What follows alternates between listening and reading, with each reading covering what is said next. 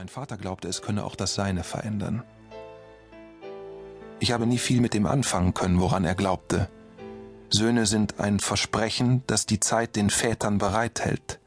Die Zusicherung, dass das, was dem Vater wertvoll ist, eines Tages für töricht gelten wird. Und dass der Mensch, den er am meisten liebt, ihn missverstehen wird. Aber mein Vater, ein Renaissanceforscher, sah die Möglichkeit der Wiedergeburt mit Zuversicht.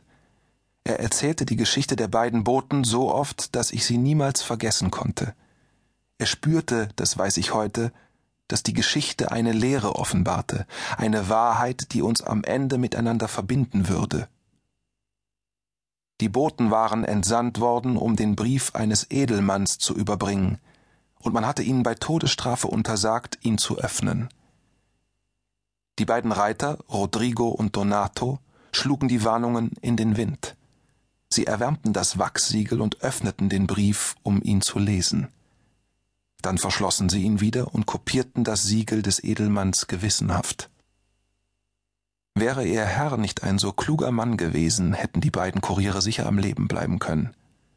Denn nicht das Siegel sollte für Rodrigo und Donato den Untergang bedeuten, sondern das Wachs. In San Lorenzo empfingen sie einen Maurer, der wusste, was sich in dem Wachs befand der Extrakt eines giftigen Krauts namens tödlicher Nachtschatten, der die Pupillen weitet. In jenen Tagen war diese Tinktur ein kosmetisches Mittel für Frauen, denn weite Pupillen galten als Schönheitsmerkmal. Ein Umstand, der dem Kraut zu seinem zweiten Namen verhalf. Schöne Frau oder Belladonna. Als Rodrigo und Donato das Wachs schmolzen, drang ihnen der Rauch in die Augen. Nach ihrer Ankunft führte der Maurer sie zu einem Kandelaber. Als ihre Pupillen sich nicht zusammenzogen, wusste er, was sie getan hatten. Und während die Männer sich mühten, ihn zu erkennen, tat der Maurer, was man ihm befohlen hatte. Er zog sein Schwert und enthauptete sie. Ihre Vertrauenswürdigkeit war auf die Probe gestellt worden, hatte sein Herr ihm gesagt, und sie hatten die Prüfung nicht bestanden. Der Maurer verbrannte dann den Brief, denn er war eine Fälschung. In Wahrheit gab es keinen Empfänger. Was aus Rodrigo und Donato geworden war, erfuhr mein Vater aus einem Dokument, das er kurz vor seinem Tod entdeckte. Der Maurer brachte, wie sein Herr ihm befohlen hatte, noch in derselben Nacht die beiden Leichen zu einem Metzger.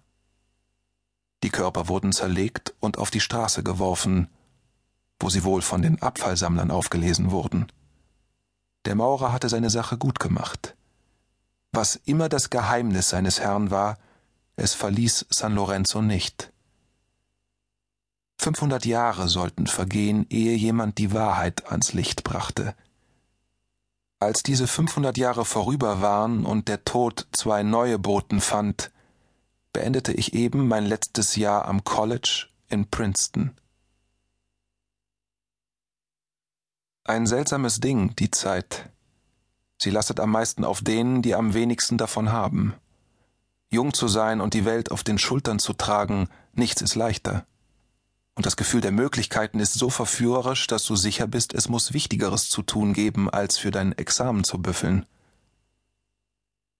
In meiner Erinnerung sehe ich mich selbst an dem kalten Karfreitagabend, als alles begann.